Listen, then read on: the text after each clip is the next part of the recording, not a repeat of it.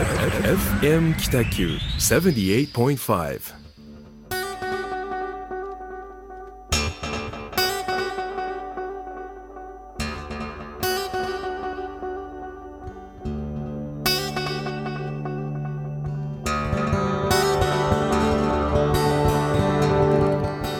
はい始まりました。ホワイトスペース。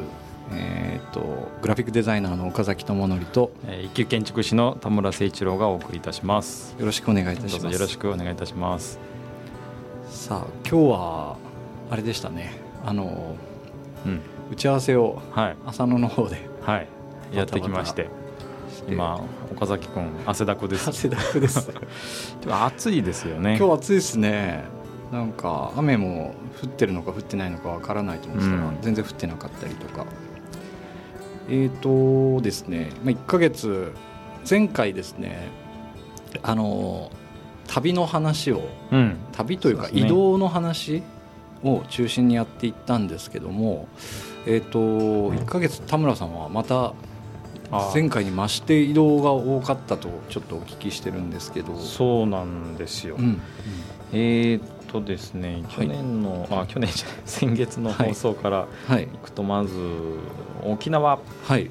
6月末ですね。これもあの、まあリノベーションのセミナー登壇でうん行ってまいりました。はい。で、えーその翌週は名古屋に、名古屋、えー行ってまいりましたはね、えーこれは7月初旬うん。です、で、えーそのまた翌週は、えーあこれは逆にですね僕がはい。アテンドした方で熊本の、うん。えーちょっと人たちを、はい。もうめちゃめちゃ小倉をああの案内しましまくったと。はあなんかそういうのも後でうん。お話ししましょう。で今週あ違う先週がですね、はい。さらにピークでと東京札幌、秋田高知。札幌秋田。おお高知。はい。私の実家ですね。実家。行ってまいりました。へですんで、うん。えーまあ、今日はなんかその報告だけはい。でも1時間使っちゃいそうなんですけど、うんうん。まあサクッと。ううん。ーん。まあす。後で膨らましますか？ですね。はい。まあ今日は打ち合わせしてきたところ。はい。あのこ小倉北区浅野はい。の井出商店で、はい。えーまあ、言わずと知れた角打ちはい。ですね、うんうんうんで、えードリンクをはい。飲んできました。はい。まああれでしたね。なんか味がありますねやっぱり。あそこに行くと。そうですね、あの大将がねうん。じやーっと座ってて「あいらっしゃい」って感じの。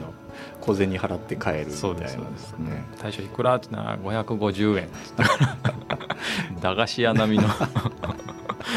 ビール1本だったんでね。いやいや。ドリンク1本だったんで、うんそうなんですよね。はい。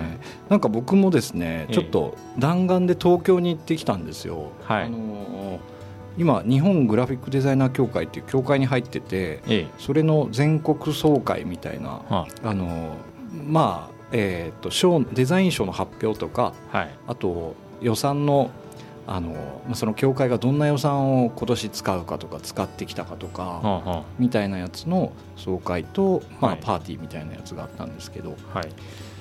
えー、とそれがすごい実りがあったので、何泊ぐらいで？えー、と2泊3日やったかな？2泊3日だったと思います。はい。でえー、とデザインの総会自体はもう1日で、えー、と昼から夜までずっとあったどんですけど、えうんうんあ3泊4日かもしれないです。ちょっと あれでしたけど。ー デザインの総会。もう全国のデザイナーが集まる、そうですね。その協会に入っているグラフィックデザイナーの人たちのっていう。まあ、リノベーション協議会みたいなもんですかあね。あそうかもですね。うんうんうん。来年は熊本でそれがあるんですけどね、熊本集まりやすいですよね、うん。九州の中では、まあ、中心部というか。そうですうね、ん、まあ災害もあったし、うん。そういうのも元気づけようみたいな話らしいんですけど、というような1ヶ月でした、はい。うん。なんかさっはい。きそのはい。東京出張ですごく実りがあったっていう、はい誰かに会ったとか、はいはいはい。なんか広がってったあとか。そうなんですよ。その総会でえっ、とまあなんか僕らの業界で雑誌があるんですよね。こういろんなグラフィックデザイン協会の、はい。業業界の。業界の。はい。うん。で昔から見てるちょっと有名な方とかとも普通に会話ができたりするんですけど、うん。まあ、ずっとその人たち捕まえて時間を割いてもらって話すというわけにはいかないんで、ううん。まあ、いろんな人のところにこうご挨拶行ったりとかしてる中で、はい。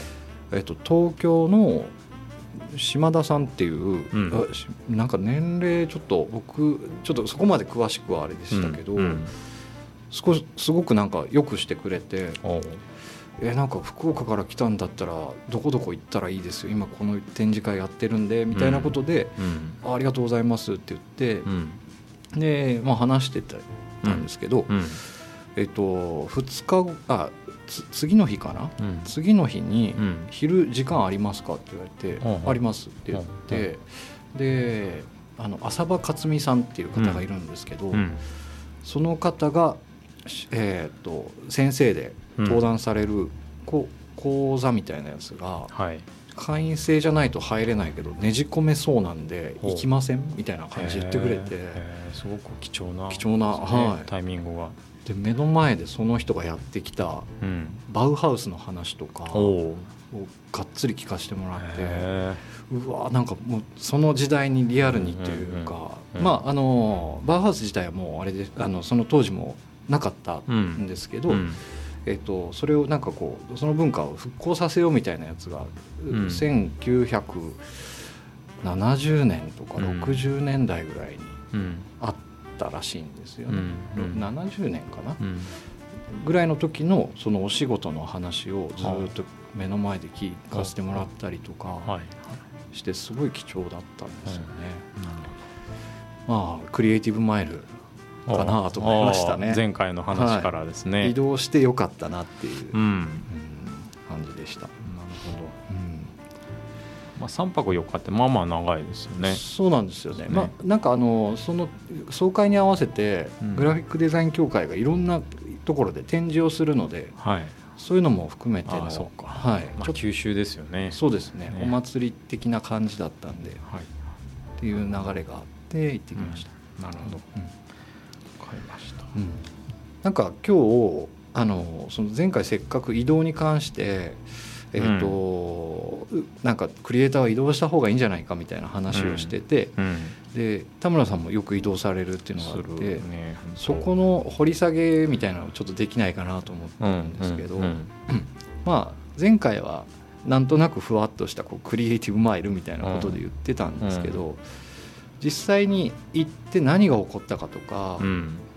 えー、とまあ逆で受け入れてうん。人が来た時に、まあ、クリエイターとしてというかうん。地元の人間として何をしたら喜んでもらえるかみたいなことをうん。話せたらいいかなと思ってるんですけど、うん。まあ、田村さんはとにかく移動が多いですけど、そうね。あのまあ、行った先でうん。どんな体験をしてるのかっていうのをうん。ちょっと聞きたいなと思うんですね。例えばその、はい。今月頭に行った沖縄はいとかは、あのーまあセミナーなのではい。普通にこうお話をさせていただいて、はい。で懇親会っていうそのままの流れでこうまあまあ大勢がはい。入る飲食店、会場を借り切ってうん。みたいなの流れはあるんですけど、はい。その後がすごく楽しみで,、で懇親会っていうのはあの、まあ、セミナー参加してきていただいた方々が、はいはいはい。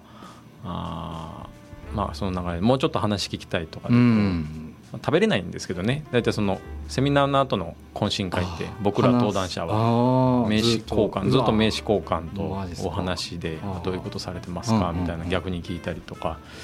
であーぜひなんか今度一緒にやりたいですねっていう話をもうたくさんの人にしてほぼ食べれない飲めない。うんでまあ一旦それが1時間半ぐらいで終わってでそこからまた2次会3次会に続いていくメンバーっていうのがあのさらにコアなメンバー。あでその運営委員だったり、はいはい。あの運営委員のすごく仲良し。あ、うん、で、えーこれからメンバーになろうと思ってますとうん。かっていう人たちが集まっててで、まあ、そこからは逆にフリーなので、はいはい。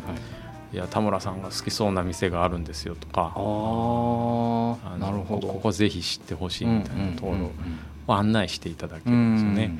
であのえっ、と、うんまあ、沖縄で行くと、うん。牧市がすごく国際通りにはいはい。面してある、でその次おもろ町。はいはいはい。じゃあその手前か。境町かな。栄町。はいはいはいはい。うん。境町だったかな。あ境忘れしたな。境町。橋あえっと、うんえっ、とね忘れちゃった。まあすごいアングラな商店街が。えー、えっとつ壺屋とかじゃなくて。あじゃなくてそっちじゃなくてもう一個勉強屋とかっていうねすごくあのん。もううんあのうんといいいい意味で汚い店があるんですよ。へえ牧師へはい。はいはい。まあ本当も勉強やちょっと検索してみよう、うはい。バラックなあうん。本当トタンの倉あ庫にー。厨房とあのビール瓶ビールのケース椅子とテーブルにしてみたいな、うんそういう街ですね。ん楽しそう。はい。まあ、大好きでそういうところが、で絶対知らないじゃないですか、はいはいはい。あのまあ、検索してヒットすれば行くんでしょうけど、まあ、僕らがこう好きそうな好みあの、うん。好み知ってもらってるので,、で行くと楽しいし、で割と公共のトイレがしっかりあったりとかしててあこういう飲みの施設って、うんうん。教員の場もちゃんとしてるんだなとか思ったり、うん。まあ、そういうとこ案内してもらってたりとかですねなんかあの、はい。東京行っても、はい。あのまあ、向こうの人で、えーまあ、行った時は東京で飲んだ時あの目白っていう鳴竹っていうお店があって、うん。で前北九州にはい住んでた女の子、まあ、カフェカウサとかでねいた女の子が入籍しあのして、まあ、うん。おめでとう言いに行ったんですへよね。ー。でそのお店自体もあの、まあ、馬場さんっていうオーナーがはい。あーオーナー兼料理人なんですけど、うん。おまあ、知ってる人で来週鹿児島のゆくさっていうあの、まあ、小学校廃校のおリノベ合宿があって、ー。まあ、行くんですけど馬場さんはそこの出身の人なんですよ。だからちょっと予習がてら聞きに行ったりとか。まあ、結構いろんなことを兼ねてその店に行ったりとかですね、またいろんなことを知ってもらったりとか、まあそのその続きの秋田とか、うん。まあ、札幌もそうですよね。だからしょっちゅう行ける場所じゃないのでうんでもこうネットワークとしてはつながってるから、うん。すごくあの本当に心置きなく楽しめるというか、うん。でいろんなことも教えてもらえるし、うん。で逆にまあ情報交換っていうんですかね、はい。こんなことやってますみたいなの。すげえな言ったり飲んだりっていう。いいっすね。秋田のなんかディープスポットとか行ってみたいですね。秋田は本当すごく良くて、うんなんか良さそう。まあ庄司さんっていう C ビジョンズってもともとグラフィックの方。へえ。お同い年なんですよ僕と。はであ、ま、これ前前番組で話したな。そうそう、あかもですね、うん話した。はいはいはいはい、まあ、大好きな人がいて、うん。でまた大きいプロジェクトをやり遂げたんですよ。へえ。山木南倉庫っていううん。山木カタカナで。山木南倉庫っていうその元お酒の卸倉庫はですね。400坪あってい、うんでそれをまあコンバージョン用途変更して、お花屋さんとか洋服屋さんとか、まあ、飲食もオフィスまあありとあらゆるジャンルのもの入ってて、まあ、まあかっこいいんですよやっぱり。で真ん中がイベント広場みたいになってて、うんでそのイベント広場にはあのキャスター付きの本棚がうん23台立ってて、うん。でそこはなんかあの山級ライブラリーみたいな、うんまあ、広場がその図書室みたいになってたりとか、知らないですね、それはその方がうん。し手動で動いて手動で動いて、うんあの倉庫のオーナーさんと、はい、まあ、掛け合ってで、まあ、当然事業計画を立ててはい。でテナント収入からそのまあ返済とかうん。家賃に当ててまあ、天体事業ですよね。大きな大きな天体事業でまたそのもう酒飲みながらその話を聞いたんですけども、うん本当涙出そうになって要はそのもともとの先代の倉庫のオーナーさんが、あーずっと隠されてたんだけど、はい。なんか結構末期のがんではでその息子さんがもうそろそろこのプロジェクトを進めないといけないっていう話をうん。なんか聞いたと。うん。でそれから動き出したけど、まあ、その庄司さん自体はねなんかがんだったみたいな話は知らずにどんどんどんどん進めていってへで本当もうそれが倉庫が完成してからあーなんか車椅子でオーナーさん見に来てへあもうようやったみたいな感じでもう泣いたっつってから。へそえその後もすぐ亡くなられたとかっていう。ああそうなんですか、うん。じゃあまあ間に合ったって言間に合ったって感じ。へねなんかもうそういう時代の継承っていうか、世代の継承っていうかすごいな。なんかそう、うん。むちゃいい話やなうんうんって、まあできてるものも素晴らしいし、こういうのって行政というか自治体みたいなのって絡んでるんですか？行政は入ってないですね。入ってないんですか、うん。だからお金融資のはいはい。点では、うーんどこだったかな。なんか三セクみたいなところああ東京、うん。ああまあまあでも民間でやってるっていうことなんですね、基本民間。うーん。すごいすごい。すごい、はあそんな時代なんですね。うん、もう刺激受けまくって、そうでしょうね、うん、あなんなんだこの規模感と。あの。400坪あるんですね。400坪、あもう倉庫もかっこいいしうん。で、まあ、翌朝そのまた別の納屋さんって建築家がいあはい。て、でその新築住宅んめっちゃかっこいいんですけど、はい。まあ、そそれの内覧とかも行ったりしてでその山急倉庫また朝見たんだけどオープン1時間前からなんか並んでる人がええ「なんで並んでるんですか?」って「いやわかんない」って。本人も。本人も「あ器やかななんかイベントやってたからな」みたいななんか。あ本人も把握できないぐらいなんかお店いっぱい入ってるから。あー。まあ、まあみんな仲良しなんですけどね。なんかそういうあのそそれぞれの店舗が有名な作家さん引き連れて展示会やったりとかってしだすから、うん。まあ、把握できないしでもそれめがけてくる人がいるんでなんかすごい力とあのまああれこそなんだろうなデザイン力っていうか人間力、うん。人間力も相当いるだろうしっていううんのはねなんか、えっとう置き換えて聞くと、ん。庄司さんという方は僕だったとしたら納屋さんっていう方は田村さんみたいなポジションで進めていったということですよねそう僕はグラフィックデザインなので。うん、納屋さんが監修してる建築的なところは。でまあいろんなスポンサーをつけてというか、うん。とか、うん。リーシングみたいなことリーシングもそうね、うん。まあ庄司さん自身がすでに何何軒もこうお店もやってるし。ああそっかそっかそっか、小倉で言ったら、うん。どういう感じですか、え？ーその倉庫。小倉で言ったらね小倉にはないな。西日本総合展示場ぐらいの広さですか？あんな広くないああそんなには広くない。あえーっとそうね。なんつったらいいかな。文字にあるあのあアークっていうレストランがあるでしょ、ーはいはいはいはい。あの建物。あーうわすごいな。あの建物の規模、うーん。うん。すごい。へかっこいい。やえっぱデザイナーがやってるから、秋田にあるんですね。う、ん、でもここだけ目指していってもいいかもしれないですね。あ全然いいと思う、ねえ。うん、でまたその中で角打ちのビラを見つけてほお角打ちあるんだと思って。秋田で。秋田でで中に入るとうはい。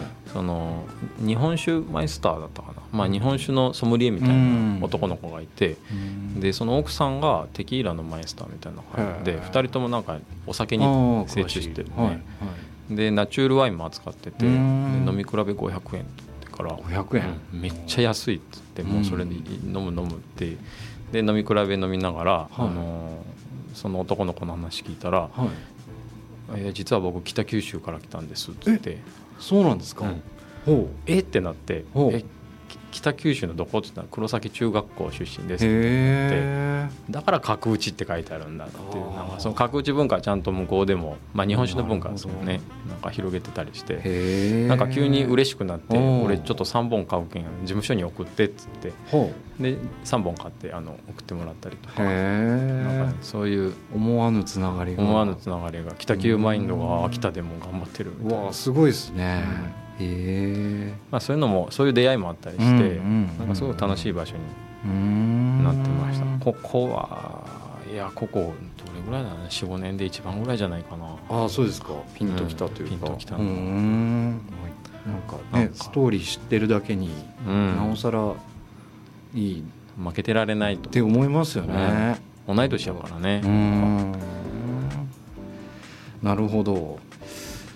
なんかあれですよねその 以前もちょろっと話しなんか観光とデザインみたいな話を、うん。あの原田浩平さんのうんうんうん時にちょっとお話しさせてもらったと思うんですけど、うん。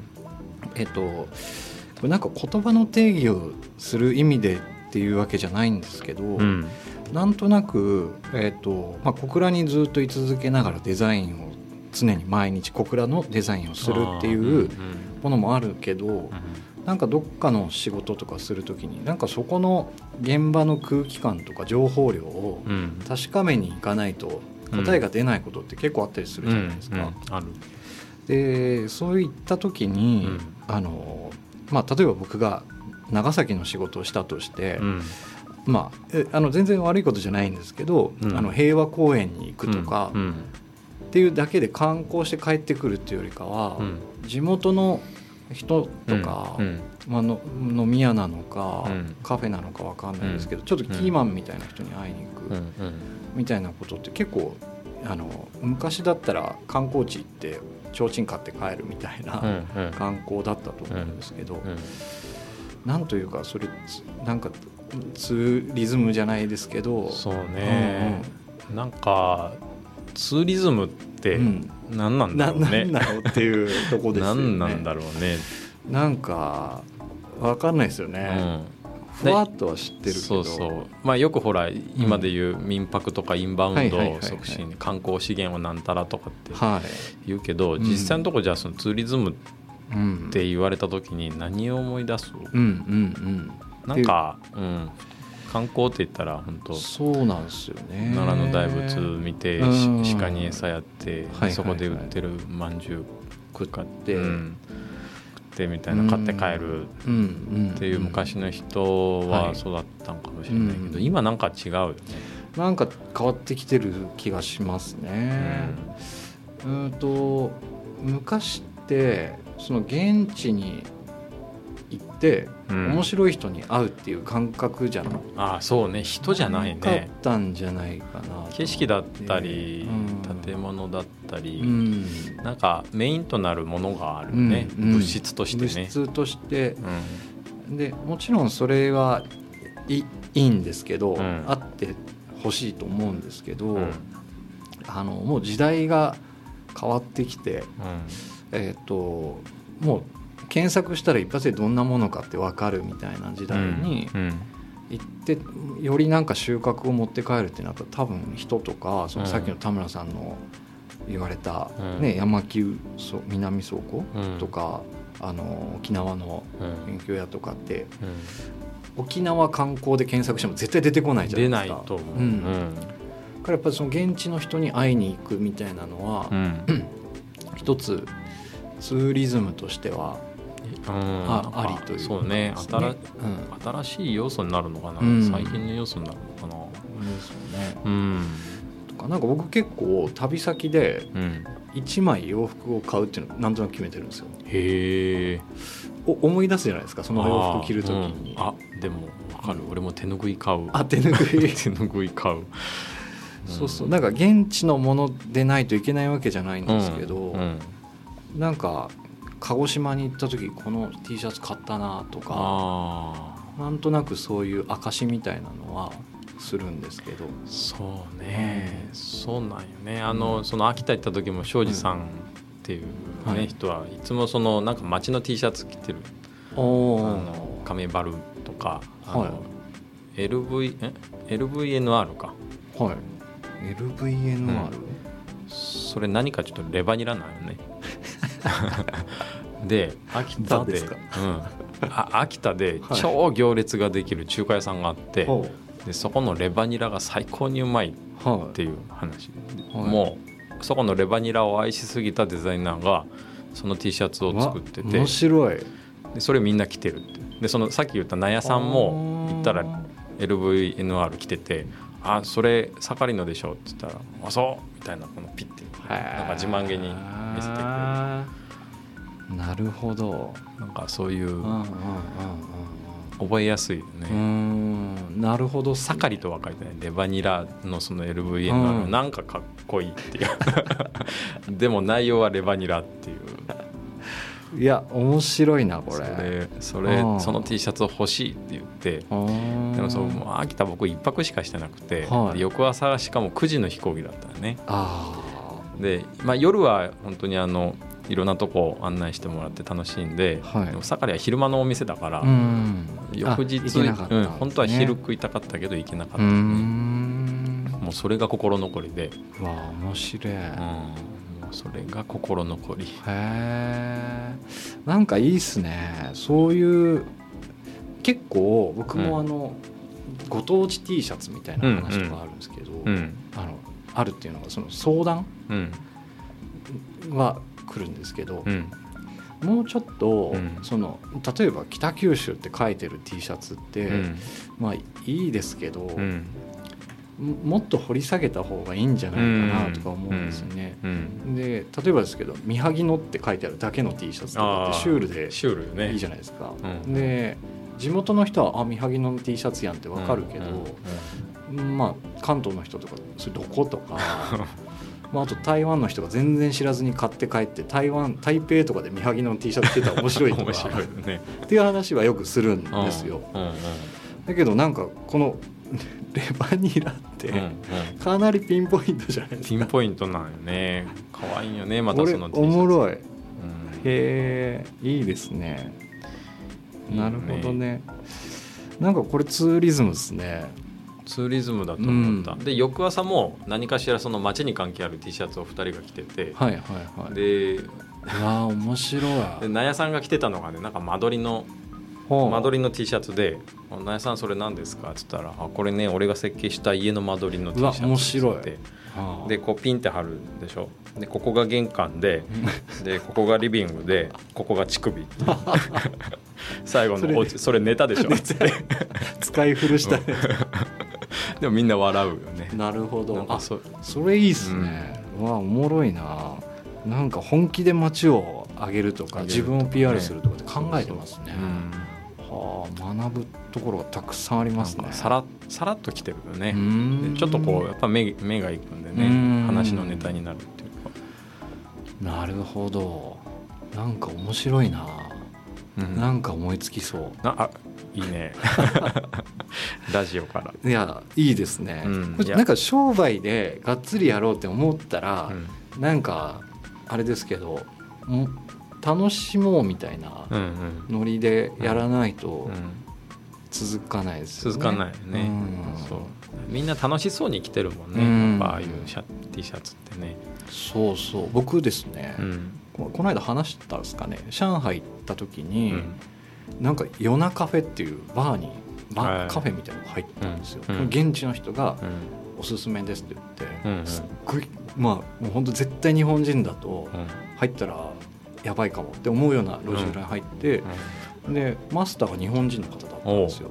でちょうどまあその時なんか日本歌謡曲みたいなのずっと DJ されてて、うんうん。でその時夜中カフェの T シャツが売ってたんで買ったんですよ、うん。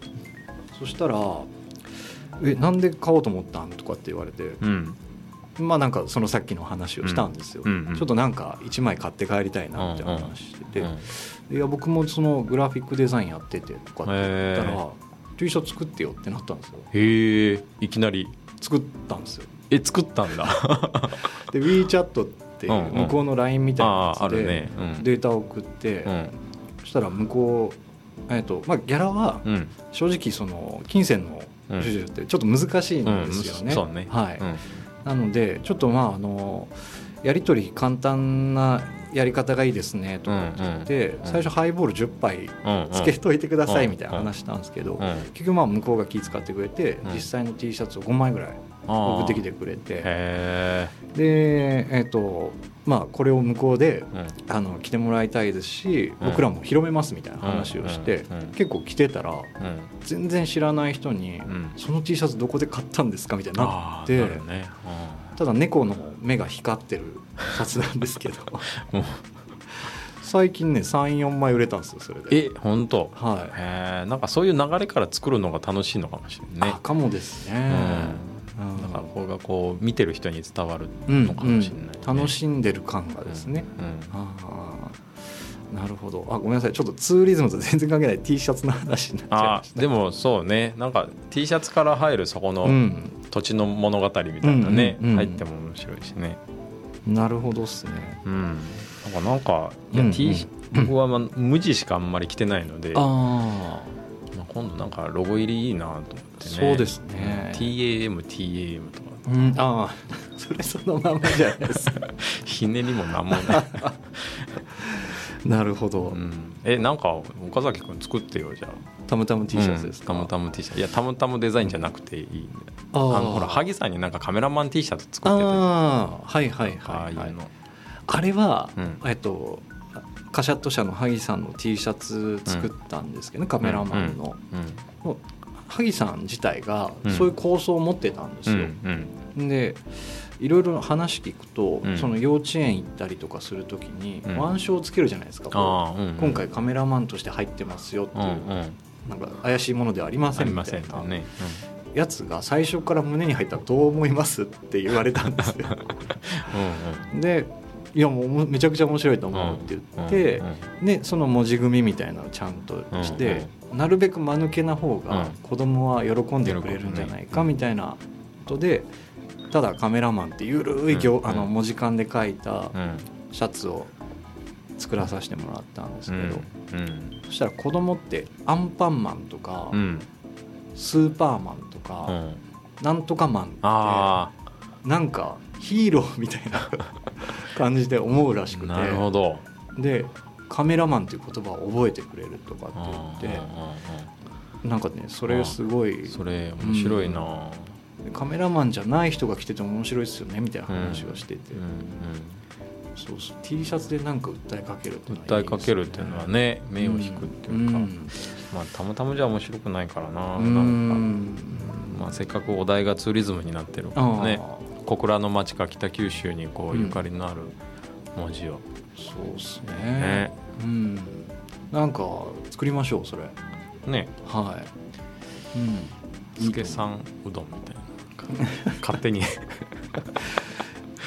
それね、うん。僕思っててうん。あのーちょっとこの曲一曲かけた後あそうしようか、ね、話しましょうか。行きましょうか。はい。すいません。じゃあ曲聴いてください。はい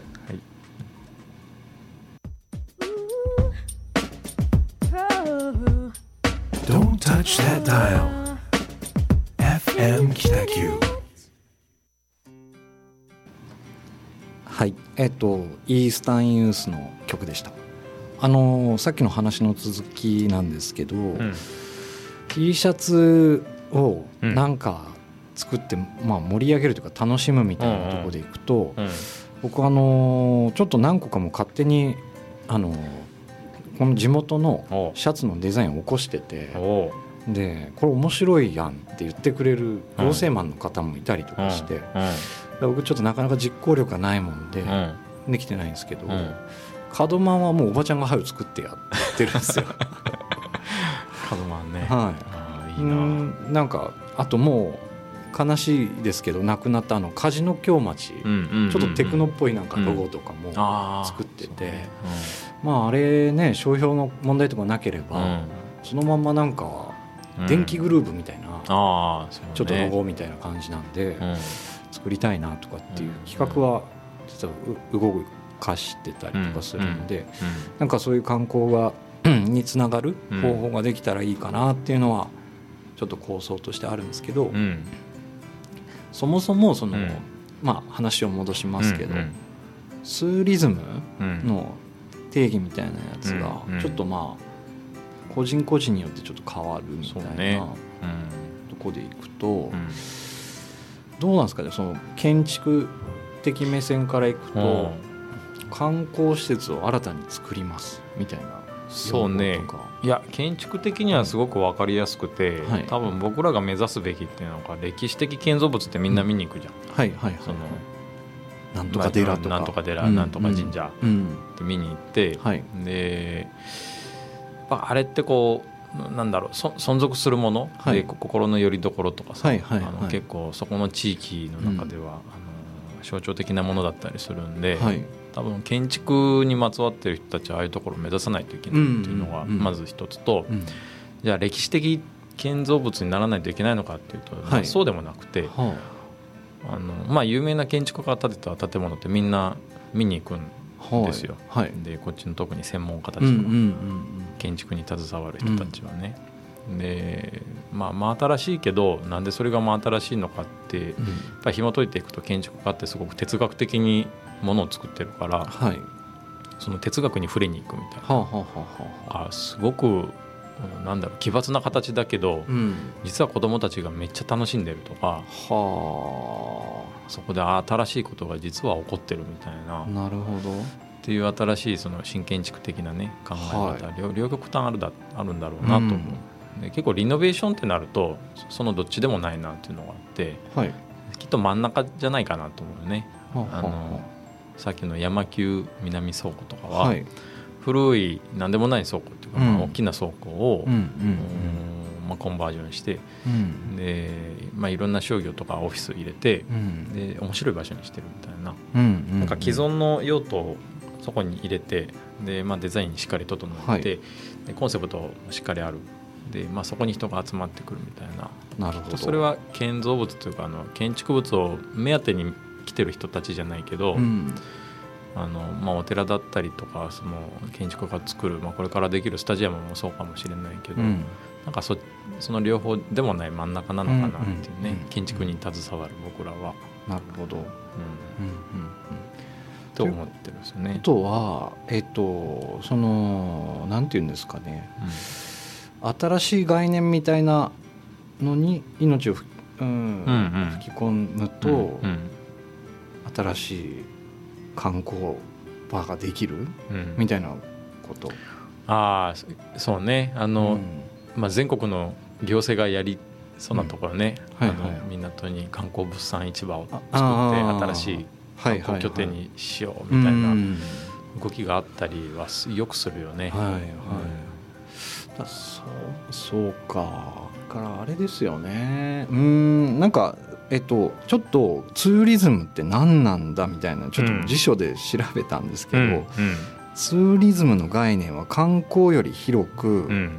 目的地での永住や営利を目的とせずうん。に日常生活圏を一時的に離れる旅行のすべてとうん。それに関連する事象を指すって書いてるのでうーん目的地での永住や営利を目的とせずに。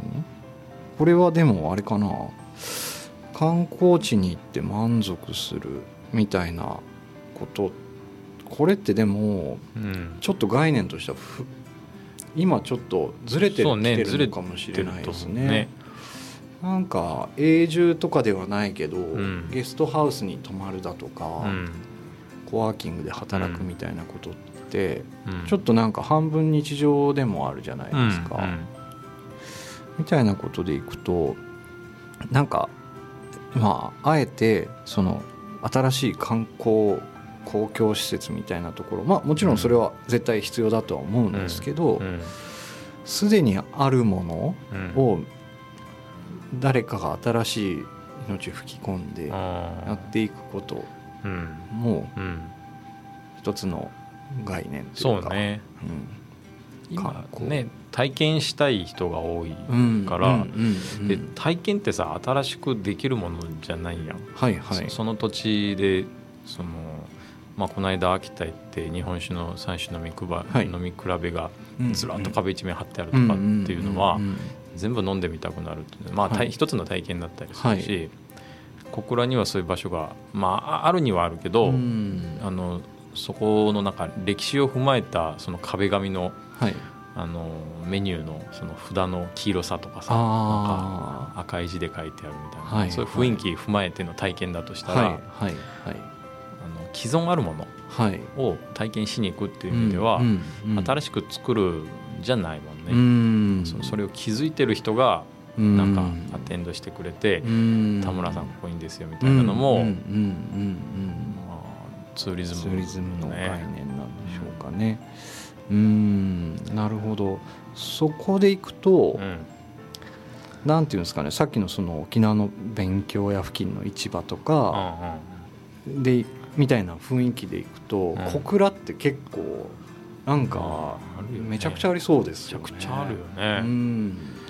まあいわゆる観光スポットで行くとなんか小倉城とか、うん。旦過市場もなんか今そのインバウンドのお客さんって多いみたいですけど、うんなんかもっと身近でうん。突っ込みたくなるようなところうんうん。みたいなので考えると結構ありそうですよね。あるね、うん。今日ねお昼ご飯、あのはい、藤島はい、地下の天ぷら屋さん地下店、うん。はい。食べたんですよ、はい、お一人さん追加、うん、はい、で、まあ、あのプラスチックの札もらって、はいはいはいまあ、普通を食べたんですけど、580円の、はい。まあ、1人で行ってはい。どんぐらいかな席2 6人六人ぐらいいたんかな、うん。ああお客さんが。お客さんが、はい。で時間的にもう昼時過ぎてたから、はい。なんかフラッと入っておじさんばっかりで。はい。で目の前に割り箸が立ってるわけ、はい、その割り箸がうん、あそこって爆発してるのよね。完差しすぎてそう完全にキャパオーバーな感じで あれなんて言うんだろう。南京玉すだれってこううんなる。あんな感じでブワーってこうって爆発してるのがよく見たらカウンターにずらーって並んでるよね。そのうん。異様な割り箸の爆発さ加減の前でみんな淡々と飯食ってるのはものすごく面白くて。おもろいっすねあれ、うん。一本抜いたら全部爆発するんじゃない。そうなんかそろって取らないとバラバラバラってくるんじゃないか確かに。絶対こんなに客、まあまあ来てるんだけどはい。そんだけ追加しなくてもっていう割り箸のあの量。はいはいはいに気づくとうん。それがお面白くて。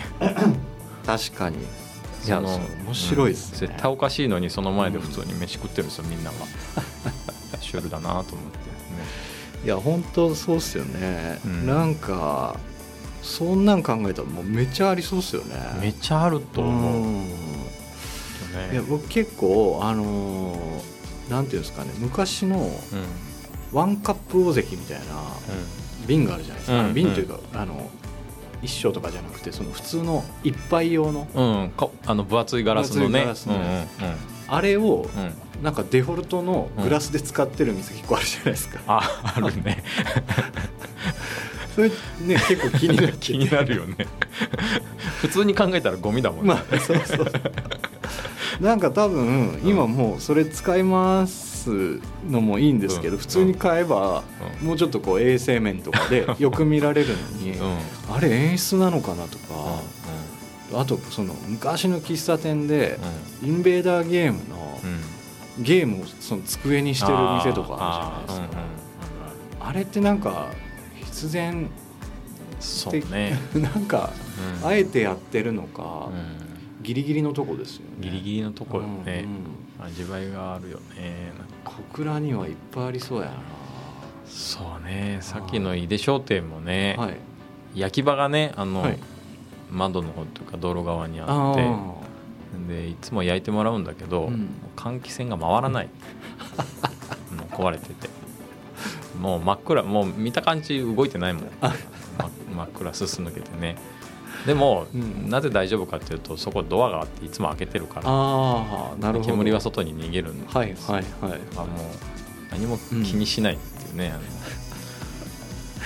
いや確かに井出商店謎が多いですよね。人謎が多い時奥の倉庫にパイプ椅子で。そう。そう。簡易的なテーブル作って飲,、ん。飲ませてもらったりとか。大将が入れてくれる生ビールっていつもビシャビシャだ、あれなんででもビシャビシャかっていうと、はい。あの雑な泡をちゃんとこうこぼしてくれてるんですよね。なるほど。で綺麗な泡だけにしてくれてるからあのしっかりこぼしてビシャビシャビシャってあえて持ってくる。あれ大将の気遣い。気遣い。うーん。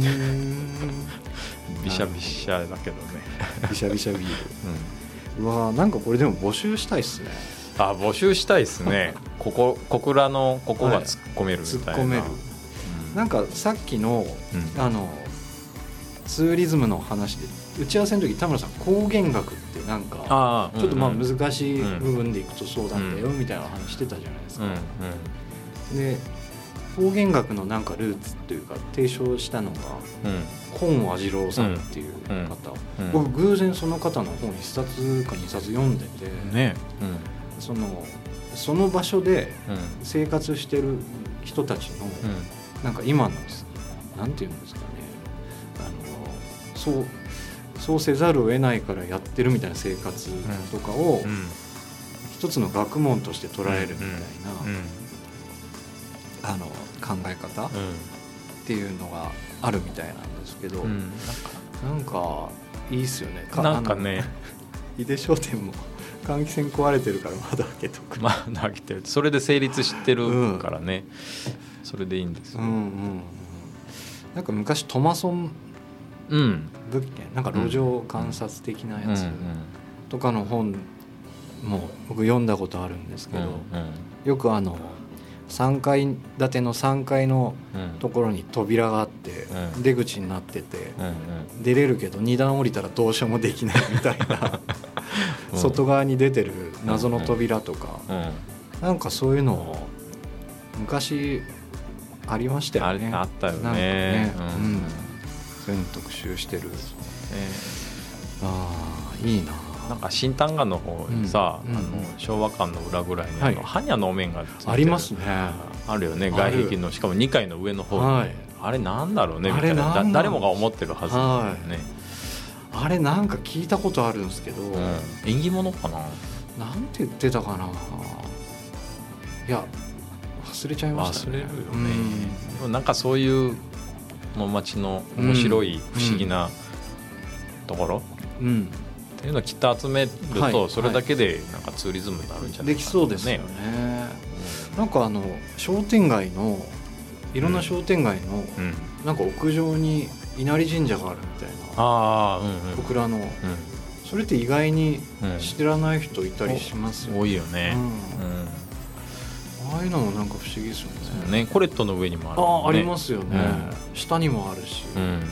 なんか結界張ってるんじゃないかみたいなのとかですね。そうね、うん。コレットとかで有名なのはあの、はい。大名行列の通りをずっと開けてる、あ京町あの、あはいはい。はい紫川の木の橋はいはいから渡って商店街ずっと入るでしょ、京町商店うん街、うんうん。であの通りが大名行列の通りだったからそうそうそう。その通りをこう遮らないように、うん。コレットの玄関は向こうとこっちがはいはい。開いてるんですよみたいな。長崎街道。長崎街道から走ってるね。うん。いやそうそう。そういうのを本当ちゃんと拾わないといけないですね。ねうん。なんか、まあ、歴史的に近づいていくのかな、そんなそうですね。歴史もあるし、うん。なんかその昭和とかでも、うん。そうしないと成り立たなかったエリアみたいなのとかもうん。結構なんかありそうな気はしますけどね。ね。うん。はあ。ちょっとなんか募集し募集ましょう。はいはい。なんかこういうネタあるよってあの、うん。思う人は皆さんホワイトスペースのフェイスブックにあありますんでありメッセージを、はい、フェイスブックページにあのメッセージをいただければ、はい。あの僕らもちょっと次回集めてね。面白いやつがあったら発表しましょう、んん。写真と一言だけでね。投稿がない可能性もあるまああるので僕らでちょっと 準備して。探しとかないかんですね、はい。あとまあディレクターたちにも聞いてああそうです。あ、ちょっとね。詳しそうですうね、ん、2 3 0項目ぐらいちょっと用意してもらいましょう。めちゃくちゃハードル上げてきはますい。大丈夫ですよこの人たちは。うん、いろいろ知ってますか小倉の2でら。そうすからのなんか不思議なこれなんだろうみたいなのもいいですよね、うんうんうんうん。なんか接客が雑な店ってあるじゃないですか。うんうん。でもあれ多分なんかスピード感を重視するがゆえにそうなってるみたいな、なんかそういうことですよね、うん。なんか理由があってそうなってるんですよねってうんうん。思える。そうね。井出商店の大将の生ビールがびしゃびしゃなのもちゃんと理由があるんですよあれねそう考えるとネガティブなとこ探していってうん。いくのもありかもですね、うんうん。新しいツーリズムうん。の見つけ方、うん。うんかもしれないですね。ね。デザインと全然関係ないですけど。まあそういうのをちょっと探していくのはありかもですね。ですね、うんうんうんうんまああのーこれ来月発表しましょうちゃんと。はい。さっき同じようなことばっかりずっと言ってるんですけど、ような、うん。まあ、皆さんからも募集するので、まああの一つの。そそうですね。早めにいただければこれうんなんか調べてくださいとかでもね、ああそうですね。なんかこっちで調べられることはうん調べてうん。発表するとか。